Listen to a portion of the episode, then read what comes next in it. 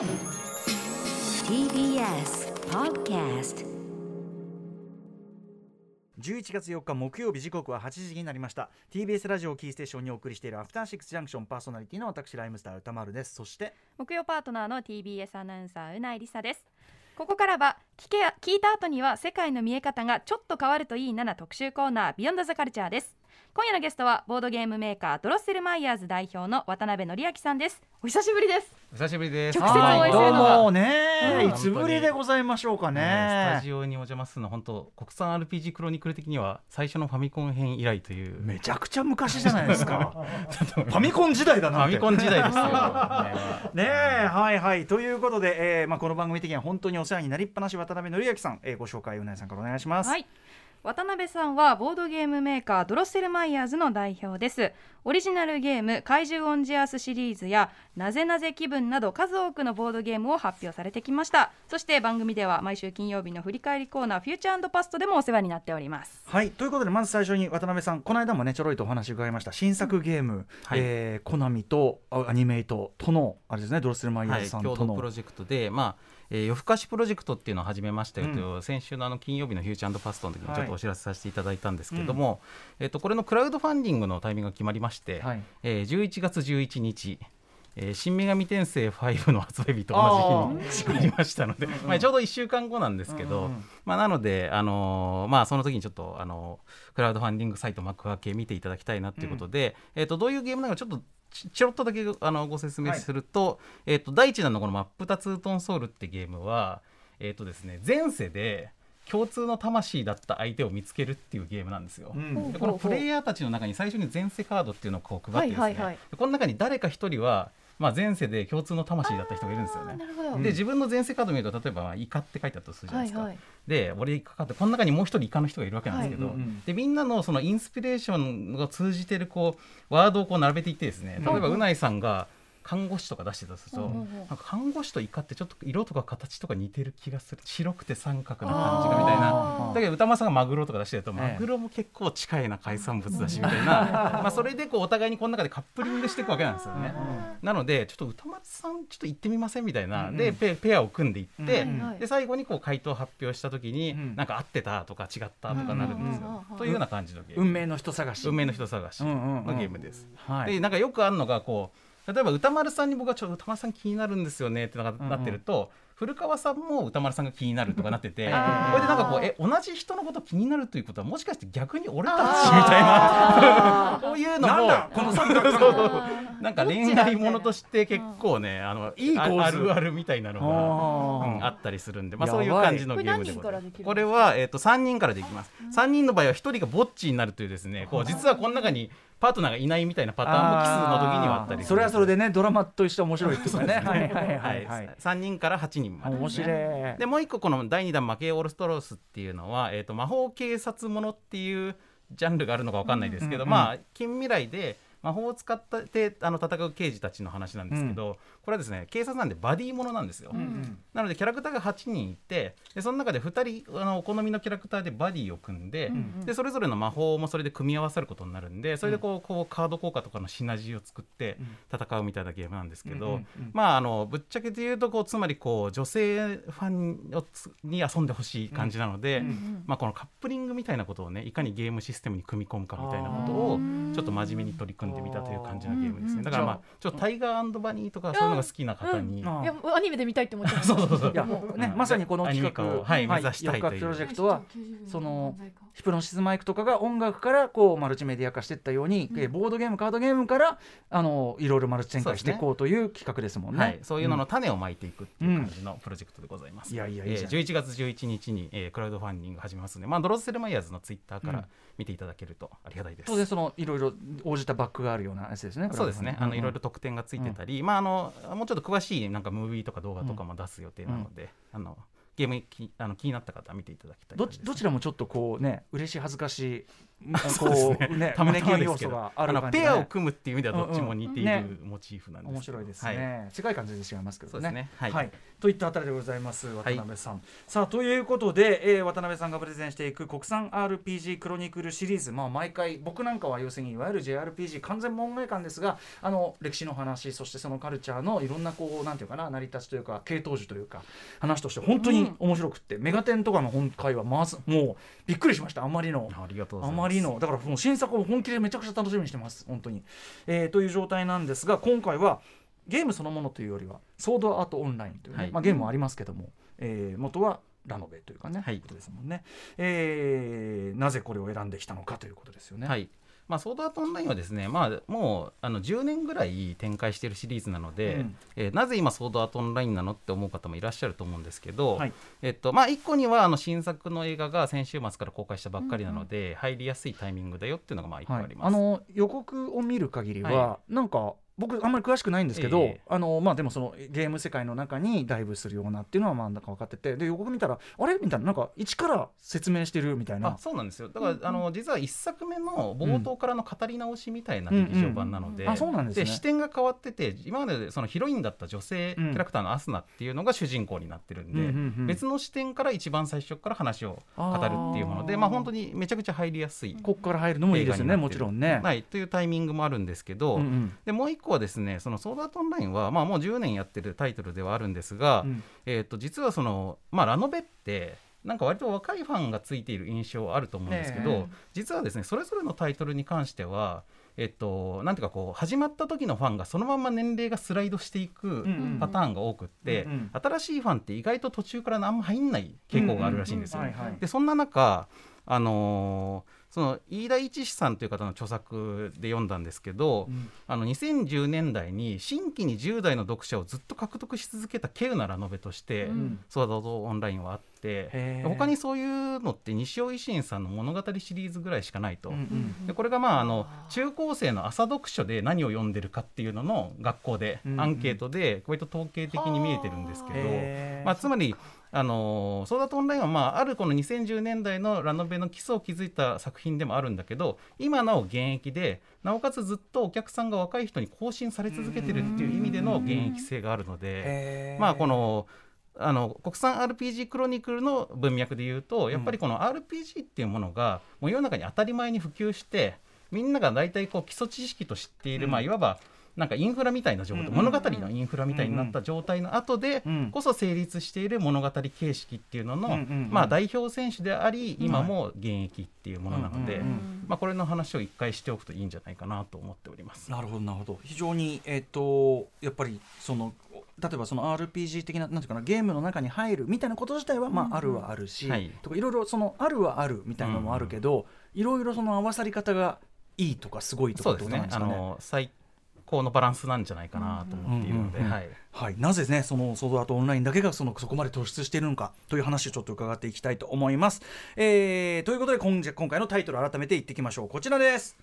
国産 RPG クロニクルソードアートオンライン編 by 渡辺則明さんということで、えー、改めていきましょう、まあ、国産 RR ロールプレイングゲームいわゆる JRPG の歴史を紐解きながら日本の RPG とは一体何なのかを考察していくこのシリーズ今回はその最新版です。はいこれまで「ドラゴンクエスト」と「ファイナルファンタジー」という2大タイトルの歴史そして先月は番外編的に「女神転生」シリーズを扱いましたが今夜は先ほど説明した通りソードアートオンラインを取り上げていきます。つまりそのゲームそのものというよりはゲームを題材にしたコンテンツというかね、うん、ことですね。はい、はい、これ渡辺さんあのそういうこう歴史的概要もさることながら渡辺さん個人人も非常にこう何か強い思いを抱いてらっしゃる、ね、はい、あの僕ソードアートオンラインに関してはまあ普通に一ファンという感じもあるんですけど、うん、えっと、実はここ10年間の中で、うん、えっと、自分が一番悔しさを感じているコンテンツでもあって悔しい。悔しい。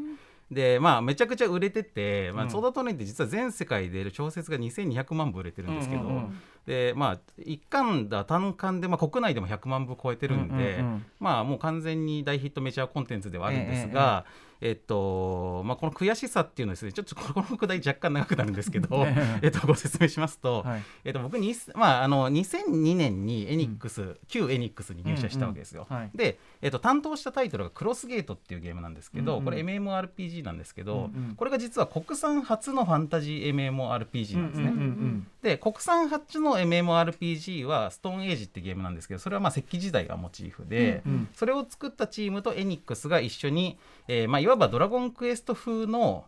MMORP つまり JMMORPG をはい。初めて作ろうとし一たプロ応改めて MMORPG を説明しておくなら、なんだっけ。そうまあのまあ、略称なんですけど大規模多人数型、はい。えー同時接続の RPG 要するに分かりやすく言うと、はい。もう世界が丸ごとみみんな同時にいろんな人がアクセスして、世界がもう一個丸ごとこうもう一個ずーっと進行しているというか、まあ、そういっぱいプレイヤーが同時に入ってるということで、まあ、その前は「ディアブロ」というゲームとかはうんうん。4人が上限とかで、うん。えっとまあ、あの1個のパーティーのメンバーの中だけで共有してるみたいな状態だったはいんですが、マッシブリーマルチプレイオンライン RPG です、はい。あのマッシブリーが覚えられねえってずっと言っててしたらそしたら今度はマッシブリーしか出なくなってしまいました、ええ、MMORPG、はい。うんで、まあ、の MMR はい。まあ、つまり国産初のファンタジー MMORPG のプロデューサーとして、まあ、僕が立ち上げたわけじゃないんですが、うん。えっと、先輩の斉藤洋介さんというプロデューサーが立ち上げていて、うんうん。この人はまあ今、ニーヤとか、えっと、ドラゴンクエスト10とか11とかのプロデューサーになっている方なんですけど、まあ、それを引き継ぐ形で、えっと、プロデューサーをやってましてでそれの続編のコンチェルトゲートっていうのをささ作ったりとかしてたんですけど、でまあ、えっと、スクエニを辞めるじゃないですか後に。で、えっと、ドロッセルマイヤーズをややり始めてで何やろうかなってなった時に、まあ、もちろんそのでかい会社のお金は使えないから、うん。個人で作れるものをまあまず作っていこうってなった時、まあ、もちろんボードゲームを作るっていうのをメインに考えていたんですけど、うんうんうん。実はもう一個ラノベ書きたいなって思ってたんですよその時ね。で,、えっと、そでしかもその頃あの例えばこうあの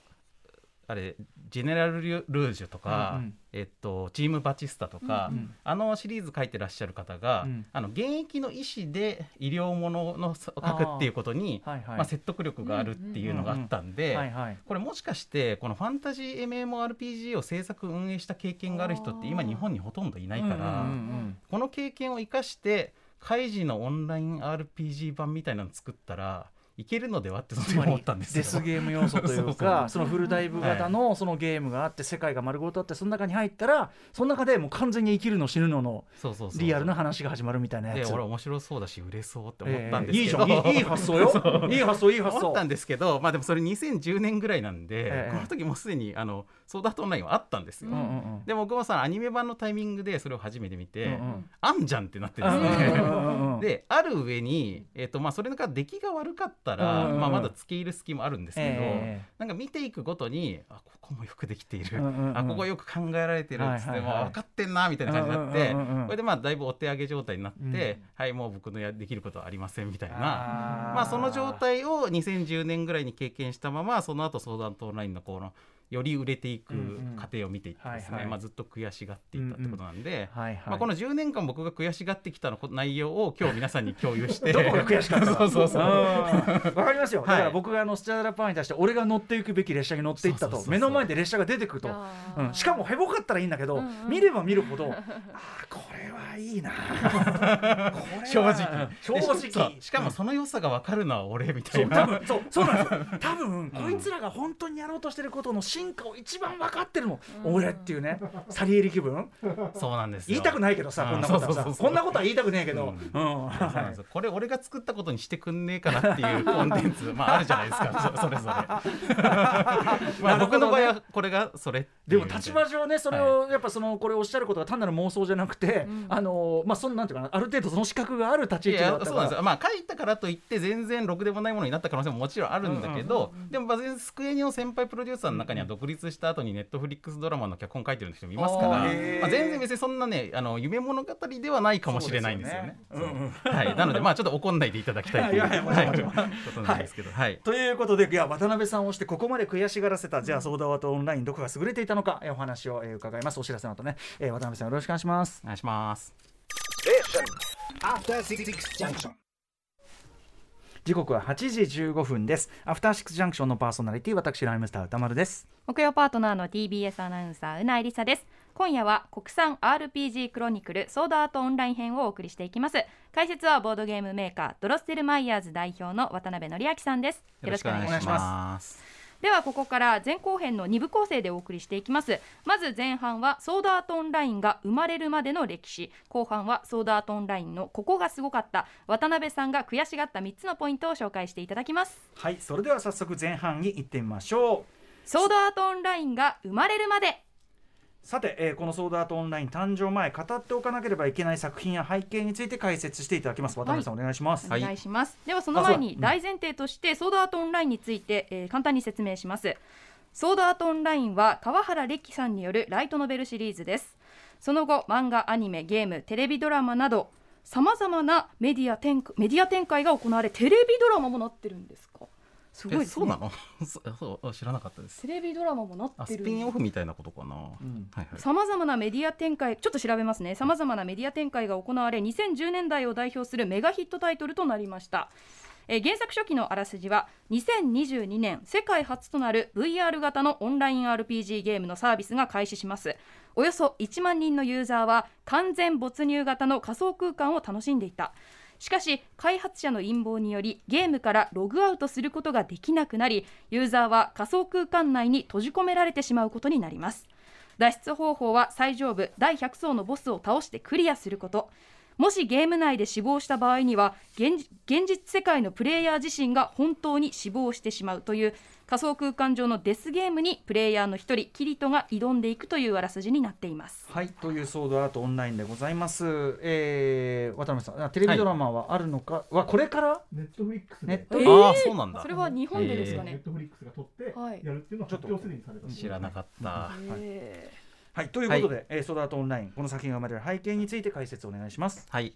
えーとまあ、あのソードアートオンラインに至る前史というのは、うん。えっと2つの流れがあると思ってまして、えっと1つはさっき歌丸さんがおっしゃったようなゲームの中に入るもの。うん。で、まあ、ゲームプレイヤーものとも言えますけどうん。でこれの,、まあ、あの始まりはゲームセンター嵐あたりから始まって、はい。えっとまあ、ゲームを遊ぶプレイヤーの物語っていうのが、まあ、ホビー漫画としてコロコロとかボンボンとかで割と連載されて、うんうん。でファミコンの頃にファミコン風雲児ファミケン流とか、まあ、そういうのがいっぱい作られたんですけど、うんうん。えー、と実はですねこの手のこのゲームまあでまあ多分ホビー漫画としては「プラモ教師郎」っていう漫画で、うん。えー、とバーチャルシミュレーターみたいなのでそのなんか作中に入るみたいなのが、うんうん。まあアイデアとしてあの普及したんだと思うんですけど。あとまあトトロンとかだったあそうですね。あのトロンの影響も絶対あると思います。入っちゃうっていうのはね、はい。はいはい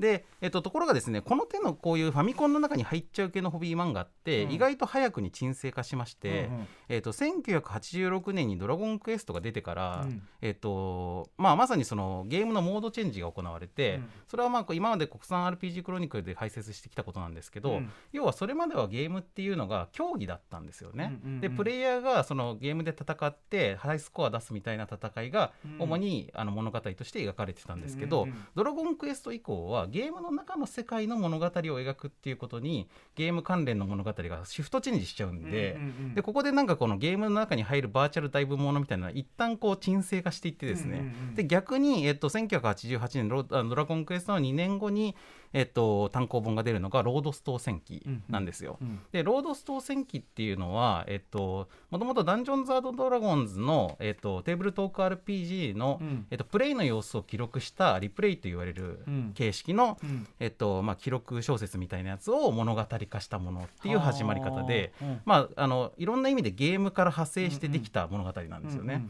で、えっと、しかも「ロードストー戦記」は角川スニーカー文庫が成立した時の初期タイトルでもあって、うんうんえっと、つまで、まあ、いろんな、まあ、諸説あるんですけど、うんうんまあ、いろんな見方のうちの一つとしてはこの角川スニーカー文庫の成立がラノベの始まりという、うんうん。まあ、見方もあるので、うんうん。そうすると、あのーまあ、ラノベの歴史っていうのはゲーム小説として始まったという見方もできる、うんうん。うん。うん。まあ、一つの見方ですね。うんで、えーと、ロードス島戦記がヒットしたことによってこういうゲーム風ファンタジー小説というのが、うん。えー、といっぱい出まして、えーフォーチュンクエストスレイヤーズ魔術士オーフェンみたいな感じで、うん。えっ、とまあそのラノベの一個の潮流としてできていくわけですよ。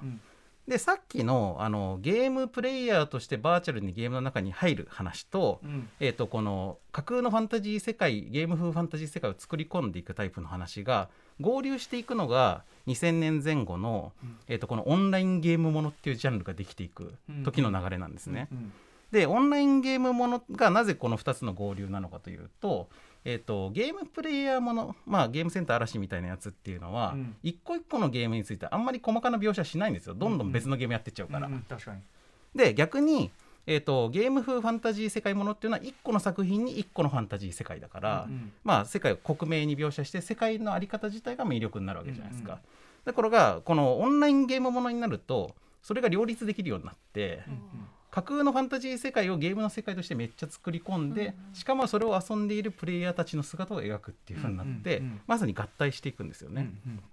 でこの、えっと、オンラインゲームものの、えっと、走りになるのが1994年に第1回電撃ゲーム小説大賞で金賞を取る「クリス・クロス」という作品になります。クリ。ス・クロス。はい、でこのクリス・クロスっていうのは高畑恭一郎さんっていう、まあ、後に、えっとタイムリープとかダブルキャストとかを書く、ん。えっとまあ、どちらかというと SF 作家っていう感じの、えっと立ち位置の方ですけど、うんうんこのクリス・クロスはどんな話かというと大規模オンライン RPG に閉じ込められて、うん。えー命がけのゲーム攻略をするという、うん。プレイヤーたちの話なんですよ、ね。ソードアートオンライン。そう。でしかもこれが第1回電撃電撃ゲーム小説大賞の、えー、と金賞作だということが、まあ、歴史的にも非常に意味があってですね、うん。でえっ、とまあ実はそのソードアートオンラインを書く、えー、と川原歴さんもえー、とアクセルワールドという作品で2009年に第15回電撃小説大賞を受賞してデビューするんですよ。なるほど。だ完全にこの、えっと1個の系譜としてこの電撃角川の、まあ、ロードステア戦記から始まって、うん。クリス・クロスを経由してでいろいろあって、えっとアクセルワールドとソードアートオンラインに行くっていうですね、うん。まあ、この1個のこの電撃の角川電撃文の文化の流れっていうのがあるわけなんですよね。うんであともう一方でやっぱりあの無視できないのが、まあ、このクリス・クロスという作品はちょっと早すぎて、うん。実はまあ実際に世の中にオンラインゲームが登場するよりも前に作られてるんです、うんこの小説は。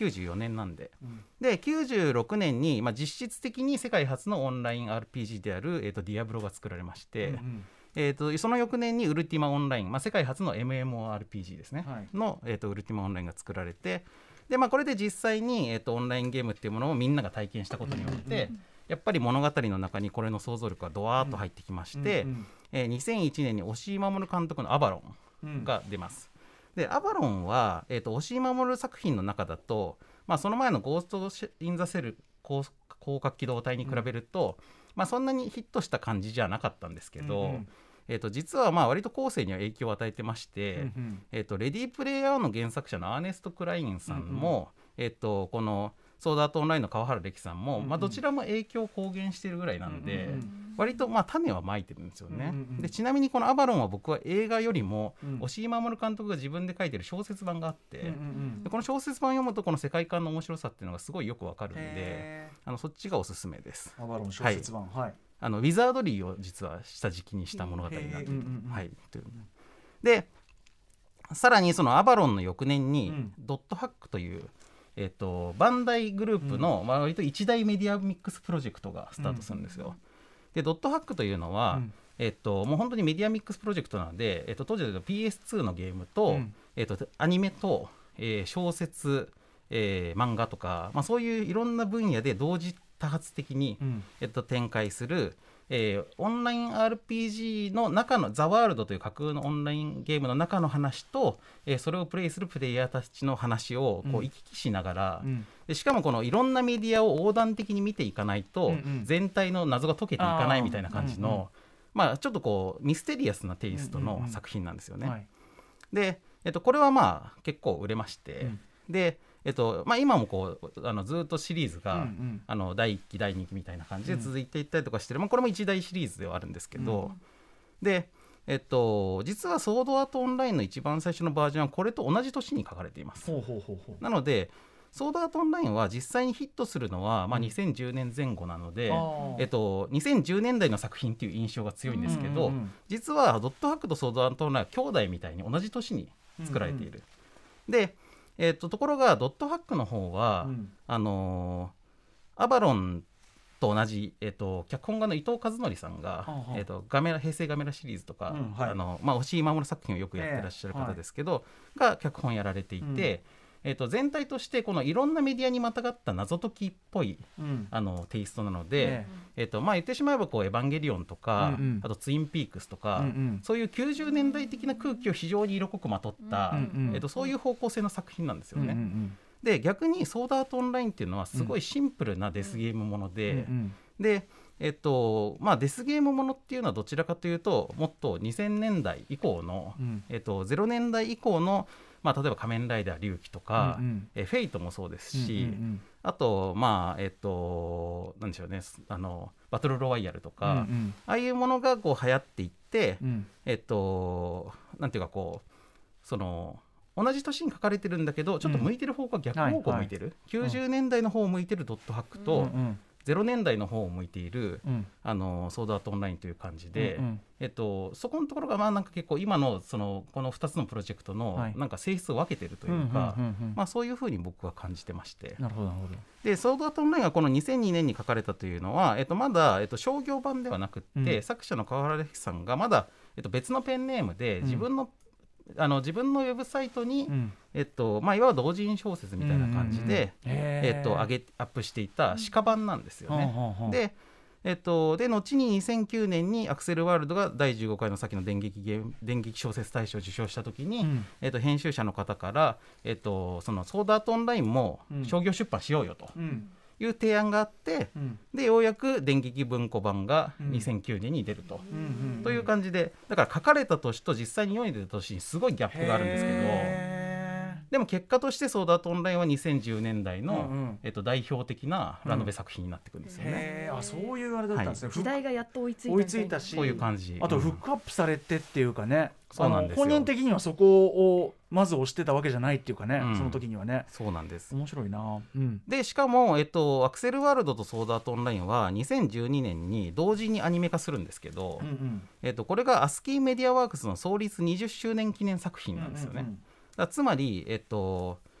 クリス・クロスが第1回の、えっと、電撃ゲーム小説大賞を取って、うんうんうんそこから、えっと、ずっとそのメディアワークス文化っていうのが練り上げていたこのゲーム小説文化みたいなものの、まあ、まさに集大成的な作品として、はい。えっと、2012年にアニメ化されたのが「ソードアートオンラインうんうん」ということなんです。うんうん。なので、まあえっと、さっきのあのなぜソードアートオンラインの話がそんな重要なんですかっていうのは、うん。まあ、この辺の、えっと、2010年代の、えっと、いろいろなナロー系とかのうんうん。ファンタジーゲーム系のノベルの、えっと、想像力の元になったプロトタイプみたいな作品であるということでもそうだし、うんうんそれよりも前の、えっと、いろんな歴史の意図を全部編んだ作品でもあるということなんですよね。うんうんなのでソードアートオンラインっていうのはまあこうやって成立して、えっと今の,、うん。まあ、あのメジャー作になったんですよっていうのが、まあソードアートオンラインに至るうん歴史の流れということになります。なるほど。一番、一番こうその面白みとかの部分をエッセンスを無駄なくこう凝縮もしてるし、っうんていうことですかね。そうです。うん。だからまあドットハックの方が新しさで言えば新しかったかもしれないし、うんうんドットハックにはまあいろんな要素が入ってるんで、うんうん。デスゲーム要素とかも全然入ってるんですよ、うんうん。ただまあ他にもいろんな要素が入っている、うんうん。でそれをまあ非常にシンプルに、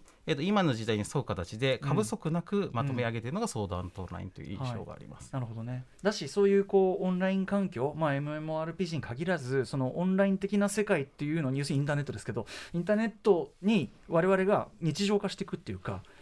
多分そのプロセスとも関係してないかなと思って。ね、えっと受け手がそれに対して非常にカルチャーとしてまさに、うん。えっとなんかこうあの準備ができたっていうか、うんうんうんそれもすごいでかいと思いまねすね。要するにそのそこに対してものすごくこう俺たちのね文化うんでその掘り下げがいのある文化っていうのはいやまあそれは普通にあるとして、うん。みたいなそのなんかモードの違いがあるのかなそうですね、そこで何を描くっていうのになるのが、まあ、2010年代ですよね。うんうん。なるほど。うんなるほど、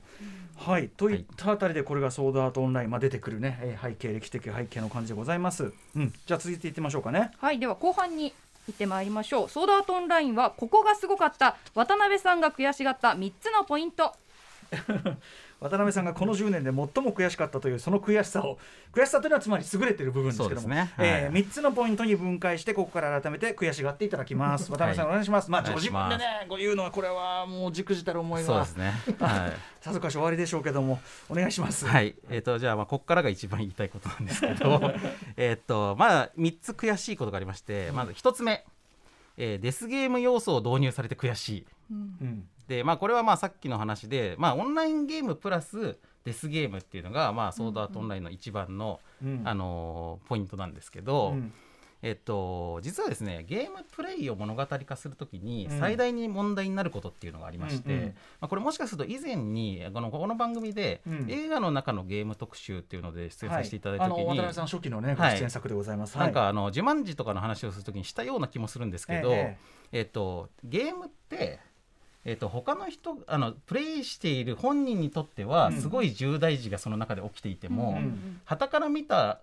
あの場合には、うん。なんか割とどうでもよかったりするというですね、うんこれがゲームを物語化する時の最大の難点なんですよ。それはねやっぱりあれですか？だってゲームでしょっていうことですか？そうそうそうそうそうんそうなんです。だからまさに僕初めてソードアートオンライン見た時ってそのテレビ版の4話だか5話だったんですけど、うんえっと、キリト君がこう周りからみんなにめっちゃ攻撃されて、うんで攻撃されてんだけどヒットポイントバーが減らないと。で、えっと、キリトが、あのなんか俺の自動回復スキルは毎秒このぐらいの回復があって、うんうんうん。ヒットポイントこのぐらいあるから君たちは何何時間攻撃しても俺を倒すことはできないみたいなことをすごい下り顔で語るシーンがあるんですけど、うんうんうんまあ、そこを初めて見たんですよ。うんうんでそうするとなんかえこの主人公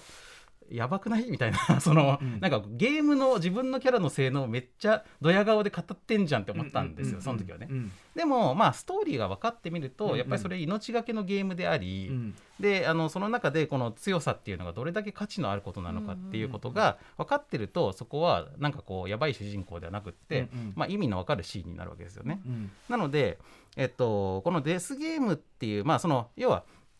この物語中で描かれてるゲームプレイっていうのが価値のあることだということを、うん。えっと、お客さんに納得させる必要があって、うんでそのための方法としてメジャーなのメジャーというかまあ代表的なのはお金か命がかかっているということ、うん。うん。でもう一個は社会的に価値が認められているということ。うんうん。だから例えば野球漫画とかは、うん。野球とかサッカーとかバスケとかの漫画は社会的に野球がうまいから何なのって話にならないようになってるそうか勝てばね無条件で価値があることってなってます確かに。だからそれはそうなってるんですけど例えば吹き矢の漫画とかがあったら、ええ。吹き矢がうまいから何なのっていう感じのことを うん。作中でやっぱ頑張って説明しなきゃいけないんですよね。少なくともそこを納得させる一工夫は必要物語的な仕組みが必要になってくる。うん。で、えっとまあ、デスゲームを導入することによって、まあ、オンラインゲームの中の世界で起きていることっていうのが別にゲームをプレイしない人にとってもうん。価値のあることだと信じることができるし、うん。で逆にゲームをプレイする人から見た場合には、ええ。自分が普段遊んでいるオンラインゲームの中でのいろんな出来事っていうのが、あのより価値があの、うん。なんていうかこうブーストされて、うんうん。あの下駄を履かされて伝わってくるんでそれはそれで嬉しいんですよ。うんうんうんうん。というのがこの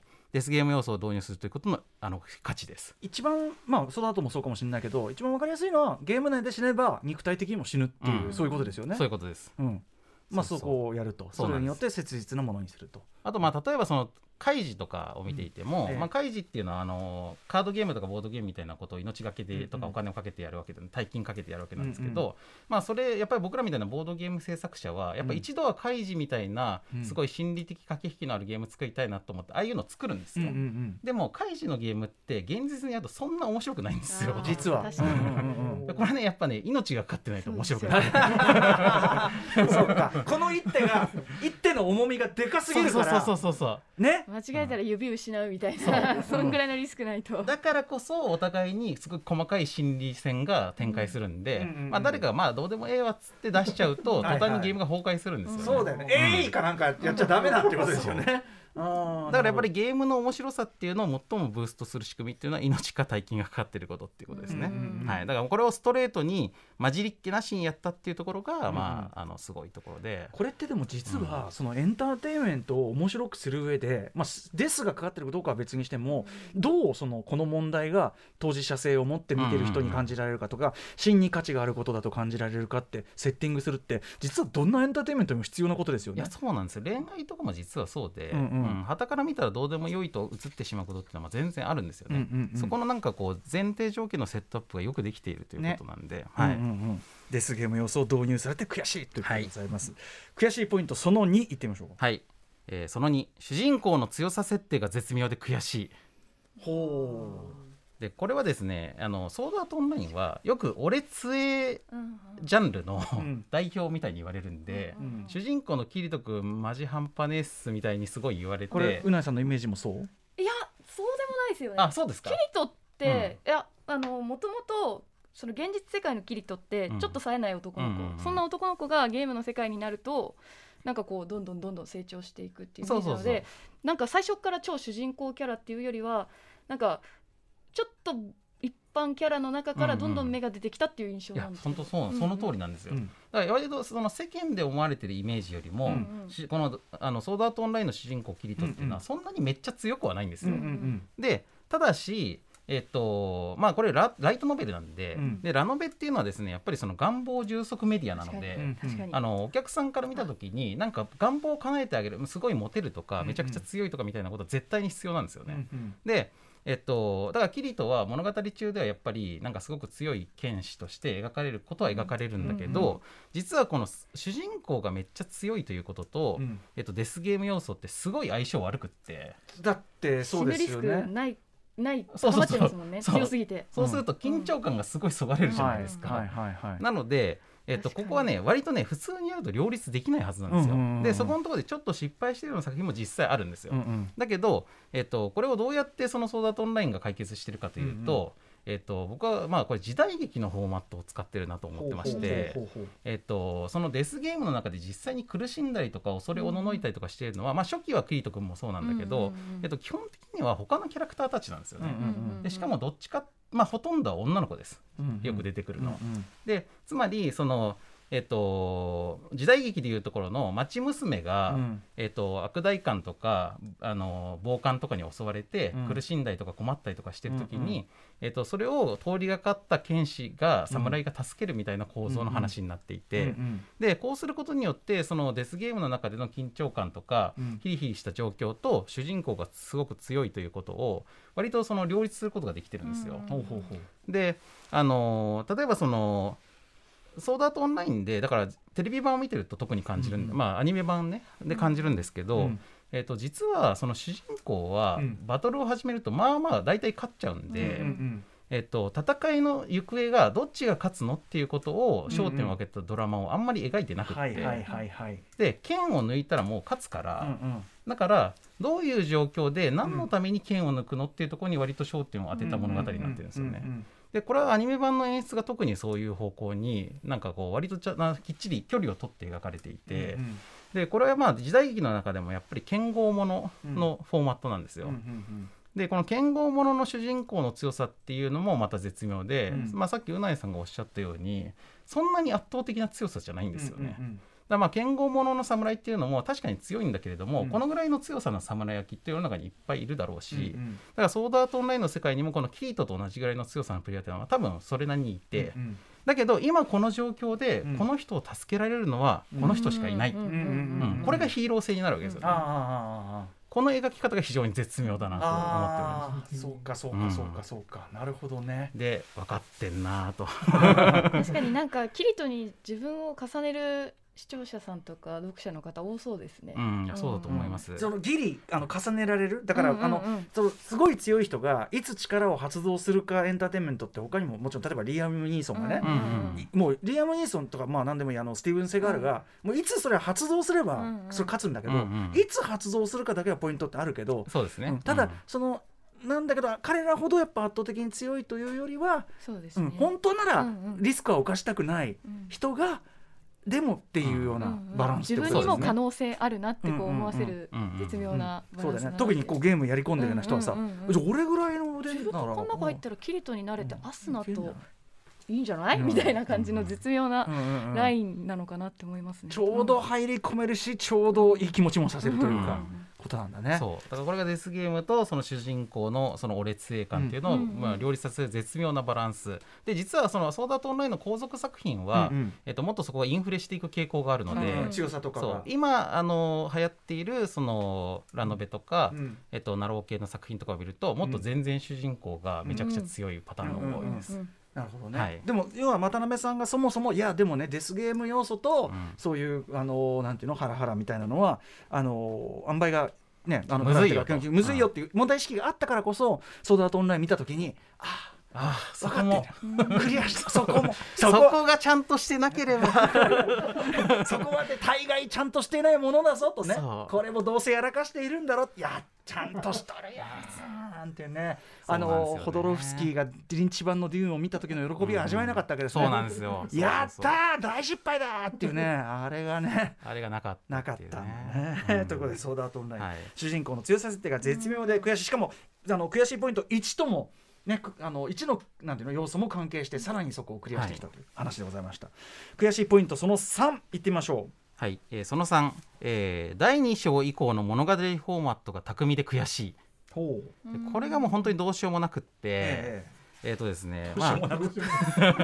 あのーテレまあアニメ版を見るとですね、ええ。アニメ版のファーストシーズンでまあ当然25話ぐらいなわけなんですけど、うんうんえっ、とソードアートオンラインってまあ100層あるそのソードアートオンラインという架空のゲームの中をまあ生きてクリアできるかどうかという話なんですけど、えっ、と実はですね、まあ14話ぐらいでもう抜けちゃうんですよ。えそのゲーム。えだからファーストシリーズのアニメってめちゃくちゃテンポよくって、うんうんうん。だからまあその中もうシリーズの中旬ぐらいであのソードアートオンラインをクリアしちゃうんで,、うんうんでキリト君は現実世界に帰ってくるんですよ、ね。おでそうするとこの後どうするんだろうと思って見ていると、えっとキリト君はまあそのずっとその MMORPG の世界に閉じ込められてたから、もう体は衰弱してすっごいもう骨骨骨になっていて、でまあそのリハビリが必要なような状態ではあるんだけど、一応生還はできたと。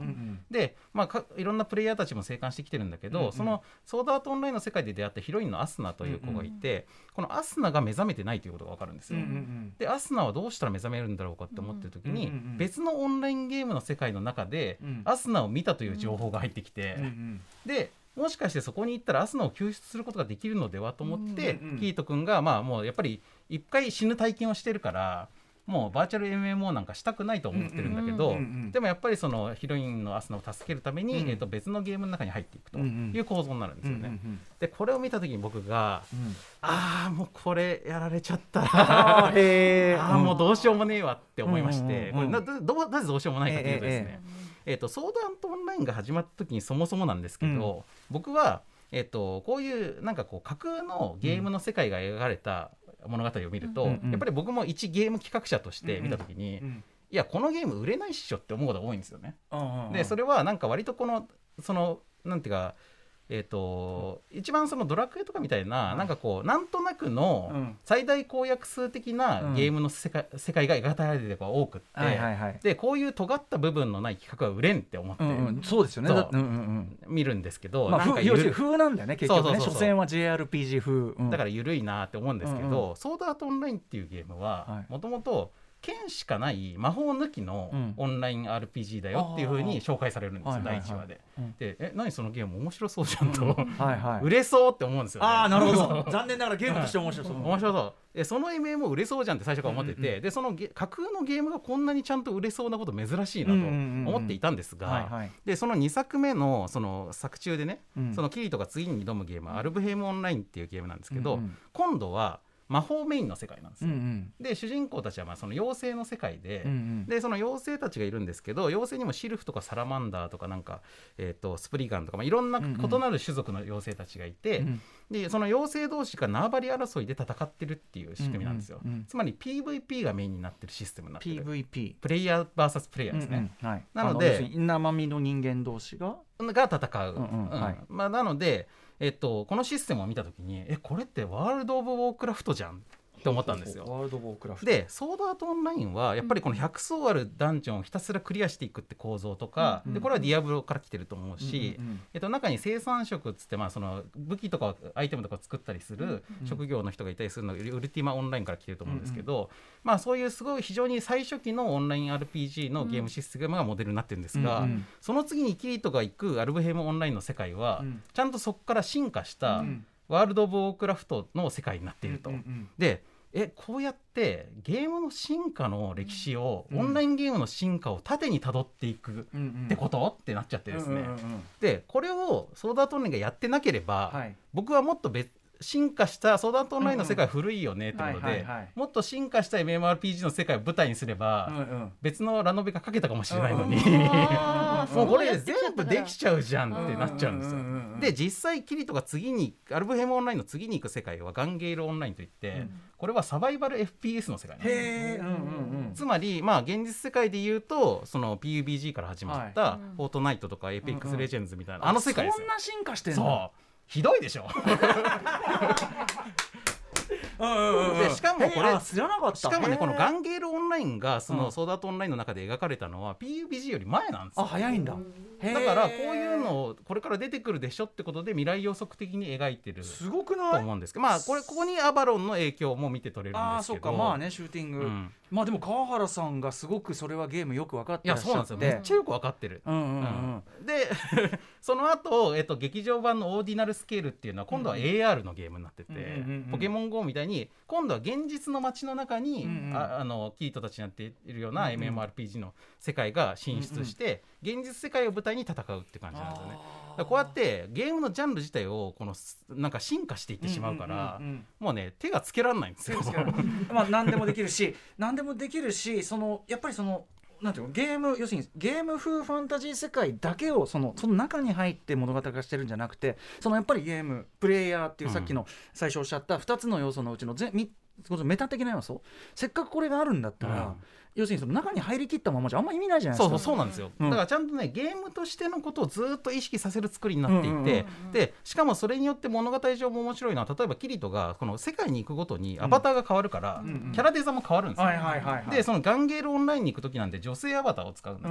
だから主人公のキリトが女性の姿になるんですよ、はいはいはい。でこういうのもこの物語形式じゃないとできないことだし。面白いし、うん。でも今ゲームやってる人だったら誰でも普通に実感できることでもあるし、そうそうそうそう。我々もその体験してますからね、でもっと言えば先ほどおっしゃったようにそのゲームやってる我々普段のゲーム体験そのものちょっと底上げされるっていうか、そういう感じもあるし。そう。あー。そう。で最終的には、まあ、キリトって最初はデスゲームの巻き込まれ主人公なんですけど、うんうん。だんだん意図的にその新しいゲームの世界に入っていくようになるんで、うんうんうん。ガンゲルオンラインぐらいになってくると、うんうん。あのもう政府からうんうん。依頼されて、はいはい。このさゲームの中で殺人事件がどうやら起こってるらしいということで、うんうんそれを調査しに入っていくっていう、エージェントみたいな立場になるんですでこれってつまりそのオンラインゲーム版のうん。007みたいなことなんですよ。だからバーチャル世界を舞台に股にかけていくうん。007として、はいはい。でしっかり各ゲームの中に新しいヒロインが登場するようになっていうんうんうんうん。てまあこれはボンドガールみたいなもんなんですけど、うんうんうんでもキリト君は最初に出会ったアスナーにずっとかた、あの一途なんで、うんうん。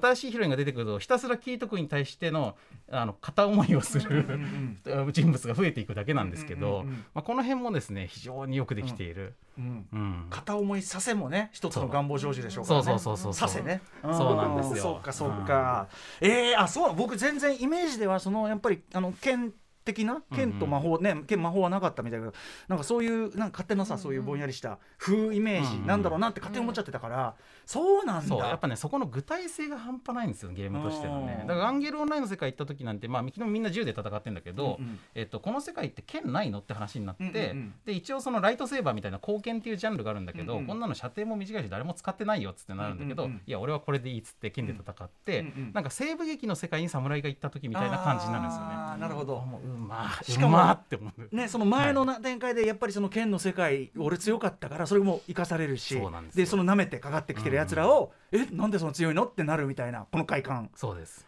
舐めてた相手が実は剣の使い手だった。そうそうあーダメだこれ、ね、はい。もう手がつけられないんですよ。手がつけられなくなってしまうんったのが、その展開のさせ方というか、はい。い、やでもお話伺ってたら僕も全然じゃあその興味入るポイントがいくら要するに自分の好きなタイプのゲームであったりとか、あ俺こういうのやってるっていう人だったら、そこから入れるじゃないですか。あそうですね。うん。うん。そうだと思います。すげえな。はい。ということで、えーお時間が近づいてきましたのでちょっとまとめにいきたいんですが最後に渡辺さんの方からソードアートオンライン魅力や意義を簡潔に改めてまとめるとどうなりますか、はい。えっ、とまあ僕やっぱりこのそのもちろんラノベとしてのニーズをしっかり満たしていて、うん。がんあのその受け手のねお客さんの願望をめちゃくちゃ引き出してるっていうこともまあ大事商業的には大事なんだけど、うんうんうん。それを通じてやっぱ何を訴えるかが大事じゃないですか。うんうん。でやっぱりラノベって言うてもティーンに向けたものなんで。えでティーンにそこで何を与えるかが大事だと思うんですけど、うん。実はソードアートオンラインで描かれてるのはまあ非常に古典的かつ真っ当なヒーロー像で、うんうん。要するに強くなるってことそのものに価値を置いてるんじゃなくって、うんうんうんまあ、強かったとしたらあなたはその力を何に使いますかって話なわけですよね。うんうんうん。でその時に、まあ、弱い人を助けるために使うとか、うん。まあ、利他的な行動に使うっていうことを、うん。まあ、描いてるわけですよ。うんうん。でキリト君はまあ一番最初にデスゲームに巻き込まれた時はそれができなくって、うんうん。えー、と彼はまあベータテスターだったので最初からこう他のプレイヤーより若干ゲームに詳しかったんですけど、うんうんうんうん。でもその時に、えっと最初の街ではそのそれを利利己的にしか使うことができなくて、うんうんうん。でそれで犠牲者を出してしまったってことをまあずっと心にちょっと病んでいる。ースパイダーマンうんだ、やっぱりそう、うん。でそれを、えっとまあ、その力を持つからにはそれを人のために使おうっていうふうになっていって、エージェント化していくっていうような流れになってる力をので持つ者ね、うん。責任があるということになってるわけだなるほど。なのでまあそれのメッセージ自体はまあすごく古典的なものだし、うんうん。別にそんな新しいものではないけどいやいや、うん。でもそれを現代のまあやっぱりティーンに対してうん。ちゃんと力を持ってせあの共感性を持って伝えてるってことがまあまず素晴らしいと思はいうし、はいあともう一個ですねやっぱりこのゲームものとあとあるいは SF として考えた時に、うんやっぱりこのバーチャルな体験の価値っていうのをどう描くかっていうことがすごく大事だと思っていてであのーやっぱり映画版のそのレディープレイヤー1で僕がエンディングで一番ずっこけた部分もそこだったんですけど、レディープレイヤー1はは割と最終的には、まあうん。とはいえ現実世界を大事にしようねみたいな感じの結論になっちゃうんですけど、うんうん